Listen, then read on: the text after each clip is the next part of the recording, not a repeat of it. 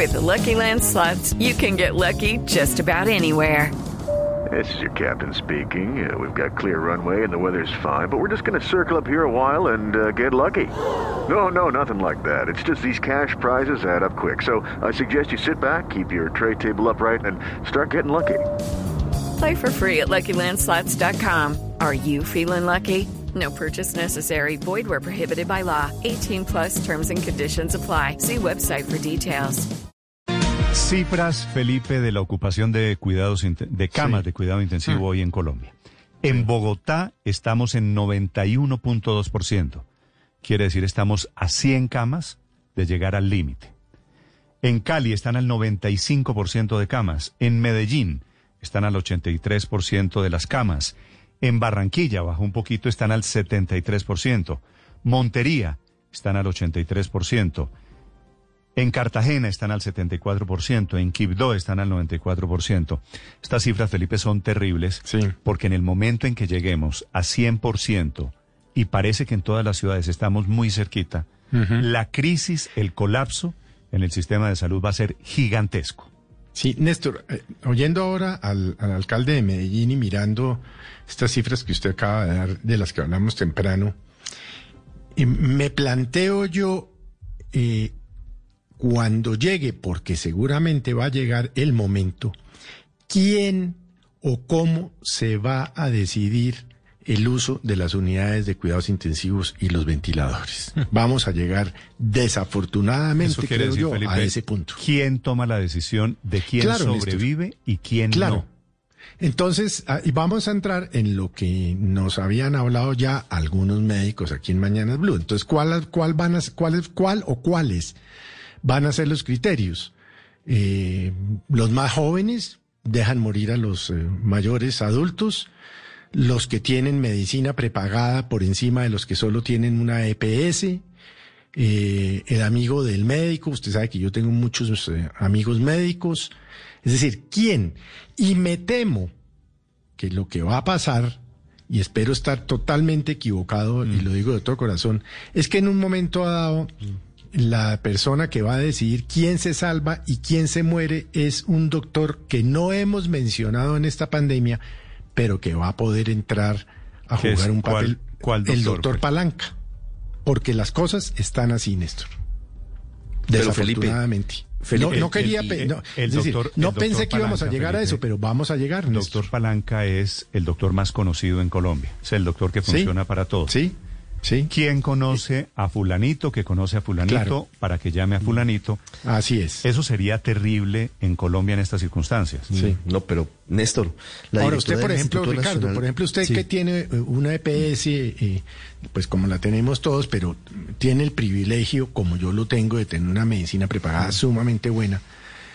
¿Tienen acaso o podrían tener prioridad quienes tienen esta medicina preparada sobre las EPS? Es dificilísimo. Van No, a entrar. No, no, no. Yo no lo estoy poniendo como afirmación, lo estoy poniendo Sí. como pregunta. Ojo, Sí, sí. no me malinterprete.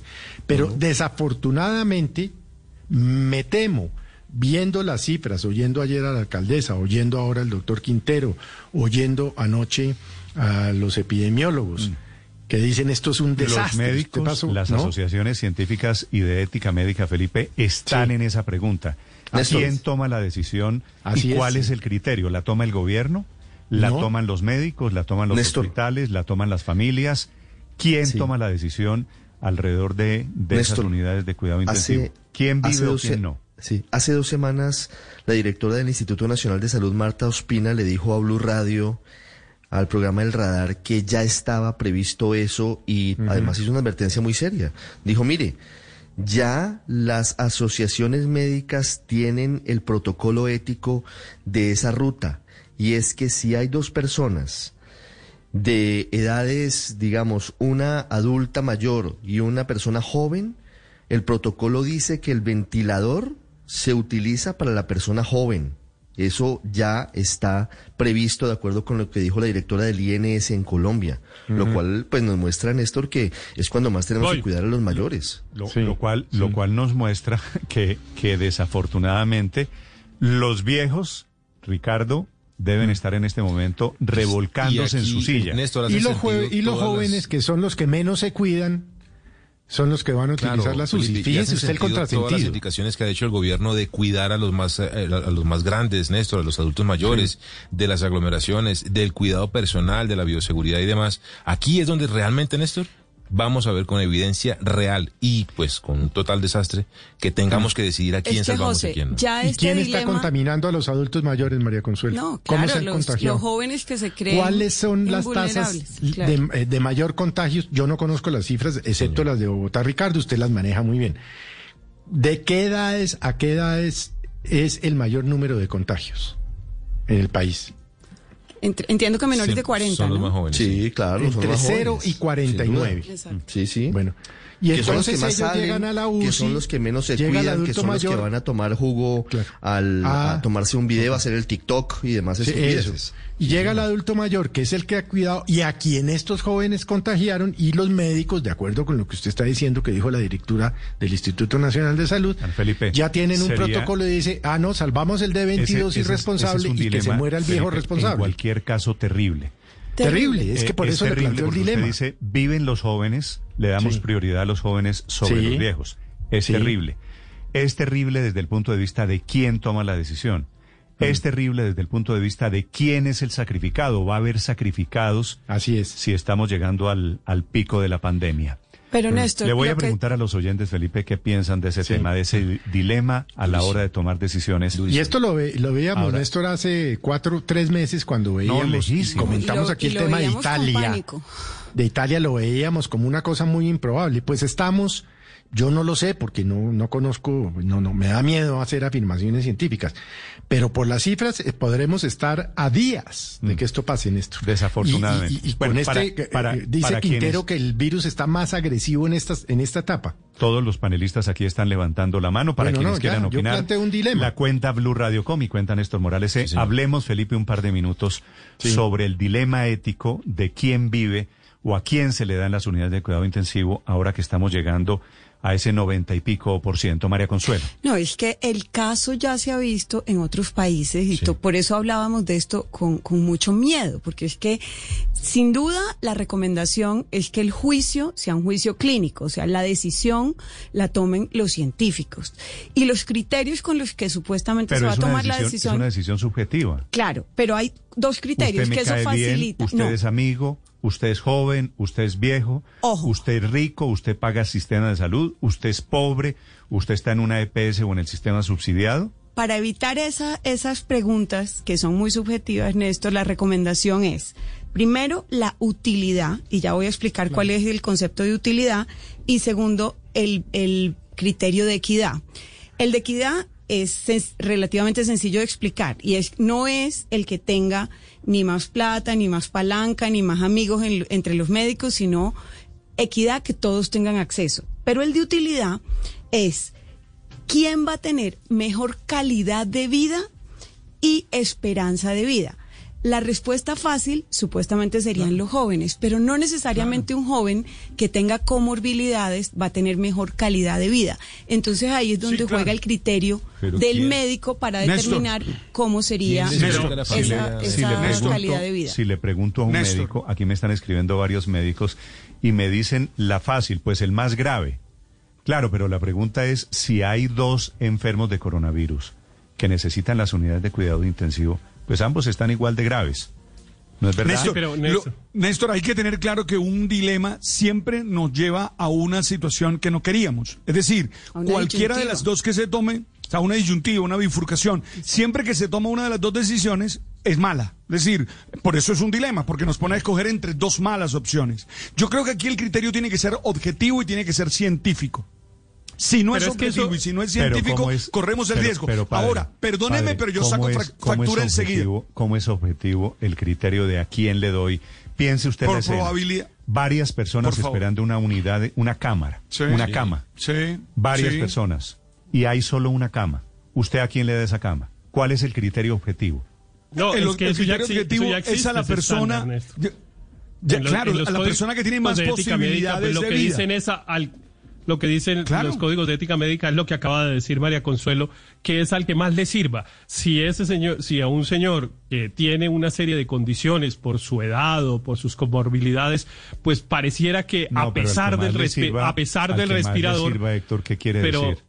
Pero eh, eh, lo que le estoy explicando, Néstor, que a pesar de que a una persona le pongan el respirador, tiene una alta probabilidad de fallecer. Recuerde usted que muchas de las personas que están entrando a unidades de cuidado. Es la teoría de los médicos que me están muchas, aquí al, muchas más de grave. las personas Muchas de las personas Claro, que es que están es- entrando a las unidades de cuidado intensivo están muriendo. La letalidad de las unidades de cuidado intensivo hoy en Colombia con eh, pacientes COVID es muy alta. Hay ciudades en las cuales uno de cada dos que entran a una, cuidado a una unidad de cuidado claro. intensivo sale fallecido.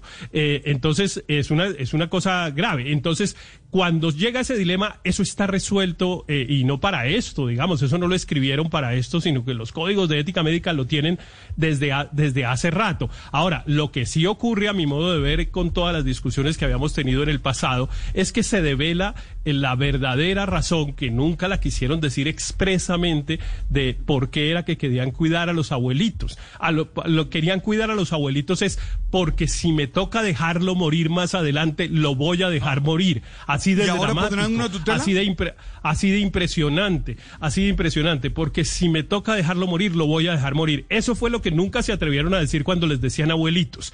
Eh, entonces, eh, Héctor, claro, tengo, a la gente, tengo a la varias, gente hay que hablarle varias opiniones de médicos con la verdad. que me dicen que me dicen si alguien está en condición grave, me escribe el doctor Espitia. Ah, bueno, me había dicho que no podía dar el nombre, no doy el nombre. es otro espíritu. El De doctor otro E. país. El doctor Un sí, doctor Spitia. me dice que es al contrario, padre Linero, que el más grave ya para qué. Claro, claro, es que no es el grave, Es el porque el, criterio grave de utilidad. No, no, no, esa, Claro. cu- cuidado, es al que se puede salvar. No, no, yo lo dejo claro. O sea, el tema no es, es, al que se es puede salvar. exactamente lo opuesto al más grave, es el menos grave. Claro, Al claro. que menos más le va a grave, servir obvio, el obvio, respirador. obvio. Al que Al más que le Es va a al que, al que menos, vamos a decirlo más claro, el que menos probabilidades de morir tenga. Y el problema aquí es que todo es probabilidad. Ahora, Néstor, esto es, esto es un dilema muy complejo, Néstor, porque si tú pones a una persona mayor, mm, ans- eh, mayor- anciana, aunque no les gusta que, le llamen así, de 75 años, que es premio Nobel en medicina, y el joven tiene mm, 21 años, pero es una persona con mm, muchas dificultades éticas, se complica todavía más la elección. No, pero a mí me no, parece no, que no. tiene que ser, pero ¿por qué tiene no? que ser. Usted dice, no, no, no, usted dice no, padre, padre, Linero, perdón. pero esos dice- criterios sí no existen en los códigos de ver, ética médica, pero- no. pero, no me padre, faltaba que digan claro es que, que este, no, es muy este es claro. muy inteligente y este es muy Pero- importante y, y en pero, cambio este pero, no. Héctor, No, esos eso son sí los dilemas, esos son los dilemas de verdad. Si usted Pero tiene- son los dilemas. si o sea, usted yo, tiene yo en- entiendo lo que si dice usted tiene en una camilla un señor célebre, importantísimo de Claro, 75 ese es el problema. Y tiene en la otra camilla Yo espero un que a los médicos no se les ocurra considerar esas variables que ustedes están diciendo. El, los Infortunadamente- de- No, pero es que yo creo los que no, Héctor. Los códigos de Héctor. ética se, los, se lo impiden, ¿no? Todas- sí, ahí no Pero- puede pero, Néstor, quién es este señor. Héctor, pero no vivimos en el mundo ideal, Héctor. Mira, yo estoy de acuerdo contigo. Para mí el criterio tiene que ser objetivo. El que tenga más probabilidades de estar bien. Es decir, el que esté menos grave, para decirlo en términos de ustedes. Yo creo en ese objetivo y es el criterio. Pero somos seres humanos y hay otros elementos que forman parte de las decisiones también y que tenemos que considerarlos porque hacen más Sí, pero complejo no, el dilema. pero, pero no especulemos, pero no especulemos con esos elementos, porque es que Pero podríamos eso- estar incluso aquí generando un, un- poco de puede- pánico. yo, no, yo creo que lo correcto no, es que averigüemos, le preguntemos a la comunidad médica cómo se establecen esos procedimientos y cómo se establecen esas decisiones, porque llevamos aquí unos minutos especulando que si es porque es premio Nobel, que si es porque es más importante, que si es porque es amigo del médico, que si es porque tiene medicina prepagada. Naturalmente, toda decisión tiene un elemento subjetivo, porque al fin y al cabo, un sujeto en algún momento o un grupo de personas tiene que tomar la decisión. Pero yo creo que para esto existen criterios serios que incluso pensaría yo deben ser más o menos universales, deben ser más o menos estándar a, lo largo de la práctica clínica eh, universal. Yo no creo, francamente, que las cosas vayan a llegar al- a los escenarios en que estamos acá eh, considerando, aunque sí es evidente que pensaría yo que por las cifras estamos muy cerca de llegar a que se tengan que tomar esas decisiones, al Sí. menos en algunas ciudades de Colombia. Pero yo pensaría que, pues, antes de seguir especulando y, y- y, y generando como, pues yo creo que algo incluso de que- incertidumbre y miedo con esas teorías de que si uno no es que- premio Nobel, claro. entonces de pronto lo van a dejar morir. No, ¿Por qué no averiguamos cuáles son esos criterios, esos, esos criterios clínicos? Es decir, es, es- Sí. eso debe Andrés, estar establecido en la teorías. práctica clínica. Son Los terribles las teorías, pero yo les digo a ustedes, A ver, Luz María. le digo, eh, a ver, es que me parece que, que, que es muy feo de pensarlo así, pero yo me pongo a pensar, está en una unidad de cuidados, están en fila Rodolfo Ginás y cualquiera de nosotros, pues por no decir otra persona. Eh, van a pen- pensar que prefieren a, a una persona que no ha hecho una contribución especial a la sociedad. Yo sé que esto es terrible, pero esos son los dilemas que van a enfrentar. Pero más allá de eso, lo que pasa es que las unidades de cuidados intensivos son como una última esperanza, porque fíjese que en Nueva York morían el 70% de los que entraban a las unidades Claro, de claro. cuidados Y en, intensivos. y en Colombia vamos en mitad y mitad, pero a mí me parece que la, la comparación que acaba de hacer Luz María es inaceptable. Y, y es inaceptable, digamos, para los médicos. Se la yo me planteo imagino, como- se la yo me imagino que un médico incluso va- se va siente. ser- va a ser, Héctor, yo me imagino que un médico dilemas. se siente incluso ofendido si alguien le dice que puede llegar a tener semejante dilema. O mejor, no, el dilema lo tiene. Si lo resuelve de la manera que estamos insinuando, porque ni más faltaba que lo vaya a resolver. Mire el, el criterio de Luz María y la expresión que utilizó. Si alguien que no ha hecho un aporte importante para la sociedad lo salvamos y más bien dejamos Pero, A la comunidad, Ah, no, claro, no, esto- no, no, es que es la ver, comunidad no, de la que estamos no, hablando. Pero le estoy de acuerdo a con Andrés, le- no le especulemos. pregunto- Le pregunto porque en, su, en, su, en el mundo ideal usted tiene toda la razón. Todas las vidas valen lo mismo, ¿cierto? Doctor Sí. Héctor Riveros, Y- usted es intensivista. Eh, imagínese la escena. Usted está en un hospital. El doctor, cualquiera, señor oyente, usted está, cierre los ojos, usted es médico intensivista y tiene al frente a una persona que ha hecho, suena antipático, lo sé, que ha hecho aportes a la sociedad. Cualquiera, un científico importante, un deportista importante, cualquiera. Y tiene al frente a un muchacho que llega y le dice, este señor viene de la cárcel La Picota de Bogotá. No, no, Néstor. La cama, la unidad de cuidados intensivos, ¿para cuál es? Ese es un No, no, dilema, pues, Héctor, eh, pero no, real. eh, pero, pero es un dilema de la vida real que tiene ya unas reglas estándar es? y universales, dígame- como lo dice Andrés. usted a que cuál de es que salva. Nadie le pregunta ni cómo se llama, ni qué ha hecho en la vida, ni qué profesión tiene, ni nada. Eso no es lo que preguntan. Lo que preguntan los médicos en ese momento es cuál de los dos tiene más probabilidad de vivir eh, si yo le doy esta herramienta para Sí. ayudarle. Eh, esa es la pregunta. No se, no se preguntan Bueno, si cometió entonces- delitos entonces o no. Punto. No, no, pero, pero eso es legítimo, Héctor, me muero de la pena. No, Eso no es, legítimo, no es legítimo. Es probable, pero no legítimo. Digamos, es humano, pero no es legítimo, porque primero no, no, es, no es le- legítimo, no es legítimo, le parece a usted. Pregunta a doña Patricia Vélez, que es la siguiente etapa de esa cadena de preguntas.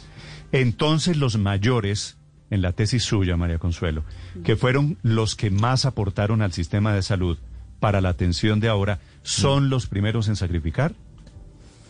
Sí. Tristemente sí, Sí, pero sí, eso, eso, eso, eso está así, pues digamos, pero, es que los ese es un hecho objetivo. en esta ecuación los desechables. Por tema? eso, no, pues es que por eso es que los estamos cuidando a todos y a, los mayores que de 60. cuidarlos Digamos, más. aquí, aquí hay que, aquí hay que ser sinceros. Se lo digo, Y como dice Héctor, realmente la necesidad de cuidarlos a ellos es básicamente Ricardo, por eso. La directora del es que no INS, los estamos Néstor, cuidando. como dijo, eh, dijo exactamente eso, Néstor. Ya hay un protocolo y un manual. En el momento en el que se tenga escasez de UCI y haya competencia, tiene mayor probabilidad de ser elegida la persona menor. Sí. Claro, Sí. porque que fue el tiene que más contagió, que fue el posibilidad que de- irresponsablemente de, pudo de haber salvarse. contagiado al abuelo y al papá. Claro, es pero que, es que ahí es que están ahí los- hay un desequilibrio que yo no lo entiendo, ¿no? ¿Qué es el- parte del dilema que plantea, es decir, eh, ayer hablamos, yo les conté ayer de tres fiestas de muchachos Sí. irresponsables en mi vecindario Pero- que salieron el sábado borrachos, se metieron entre un carro como latas de sardina, no usaron tapabocas, Felipe. llegan a sus casas, contagian a sus padres, contagian a sus abuelos, pero No. ellos ellos tienen la prelación y los viejos que no habían salido Felipe. que se mueran. Déjame, yo te digo, ¿y dónde están los de la rebelión de las canas? ¿Dónde están las personas que dijeron que había que, mm, como fuera, permitirle a las personas adultas salir? Ahora es el momento también de pensar en eso. Ah, acuerdo. es que queremos vivir en unos mundos ideales, queremos vivir en unos mundos ideales que no existen. Yo estoy de acuerdo con lo que dice Andrés y con lo que dice Héctor. Sé que es así y yo trataría de, de vivir éticamente así. Pero ojo, la realidad es otra. La realidad tiene una cantidad de matices, tiene una, una cantidad de grises que tenemos que tener presente. ¿Dónde están? ¿Te acuerdas todas las discusiones que tuvimos aquí en tema de los de la rebelión de las canas? Que nos pareció un ejercicio muy interesante, muy valioso, con el que yo estaba de acuerdo en, en lo ideal, pero no, en la práctica. Yo, yo Néstor. es- Miren yo lo que estoy aquí, yo estoy aquí, si quiere le contesto, padre, porque veo que es que las razones por las cuales estas personas han interpuesto la tutela, pues no han sido suficientemente comprendidas, porque el- lo, lo que esas personas estaban pidiendo es un trato igualitario, entre otras cosas, porque a la hora de nonas eh, van a tener un trato tan discriminatorio que los van a dejar morir. Entonces, la pregunta que se hacían estos señores es, ¿por qué a los jóvenes que, como dice Felipe, son los que más se exponen y llevan el virus a la casa,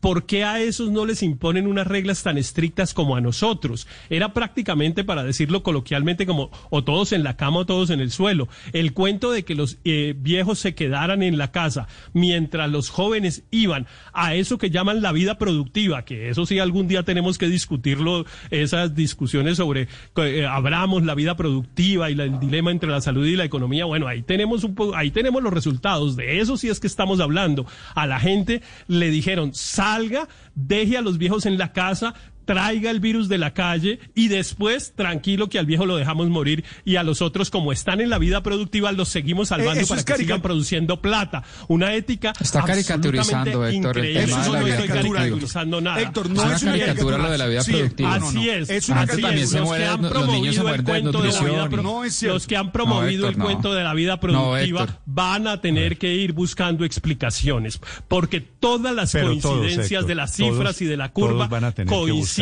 todos van a tener que buscar explicaciones. Néstor. Quienes querían a los viejos en la calle, ahora con las cifras de viejos en riesgo, de viejos en unidades de cuidado intensivo, también van a tener que dar explicaciones. Pero los escucho. Néstor. El tema es lo que- apasionante porque... por Néstor, lo que no puede pasar, Como en los eh, dilemas eh, éticos, Felipe, sí. todo el mundo tiene un Sí. poquito de Sí, razón. pero lo que no puede pasar, y me da pena con Héctor, con el respeto y afecto que le tengo, entonces ahora la culpa del COVID-19 es de Iván Duque. Porque va para allá. Como siempre, como siempre ha argumentado. Eso sí me Héctor, parece que, Felipe. eso sí Felipe, me parece que a- ya es demencial. Néstor, ¿puedo? Sí, señor Néstor. Daniel. En segundos, el Néstor. presidente del Colegio Médico hablando de estos dilemas. Son las 7 de la mañana, 26 minutos. Daniel Mejía. Néstor, el dilema ético se va a presentar como se ha presentado en todos los, en prácticamente todos los países que han llegado al pico. Y el dilema ético lo, lo van a resolver juntas médicas con criterios estrictamente científicos y médicos que ellos manejan. Pero el dilema puede ser aún peor del que estábamos hablando que llegan, hay una UCI y llegan dos pacientes, uno de 25 años y uno de 85 años. Suponga otro dilema ético. Hay ya un paciente de 85 años conectado con 80% pro- eh, por ciento de probabilidad de morir y llega un joven de 25 con 70% de probabilidad de sobrevivir. ¿Desconectan? Al viejo para conectar al joven y le quitan ese 20% de probabilidad de vivir. eh, porque el joven tiene 20%, tiene 70% de probabilidad de vivir. Ese es un dilema ético aún más estricto. Desconectar que- activamente a una persona la que esté. directora del Instituto Nacional de Salud es que sí, Daniel, a esa pregunta, Sí. sí, Sí. van a salvar, Sí, van a exacto. salvar a los jóvenes.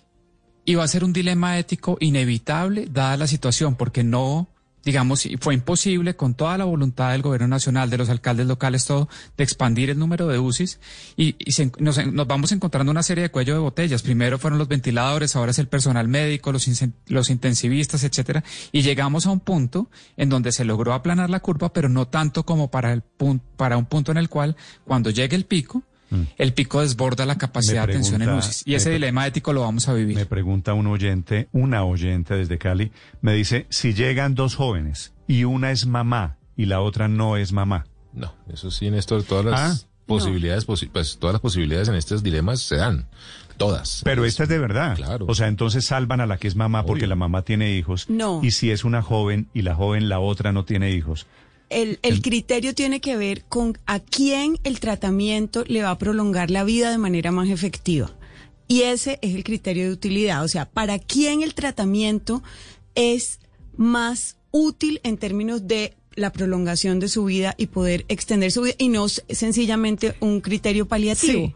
porque si fuera solamente paliativo, pues se usa para alguien que va a vivir más. It's time for today's Lucky Land horoscope with Victoria Cash. Life's gotten mundane, so shake up the daily routine and be adventurous with a trip to Lucky Land. You know what they say. Your chance to win starts with a spin. So go to LuckyLandSlots.com to play over 100 social casino-style games for free for your chance to redeem some serious prizes. Get lucky today at LuckyLandSlots.com. Available to players in the U.S., excluding Washington and Michigan. No purchase necessary. VGW Group, void or prohibited by law. 18 plus terms and conditions apply.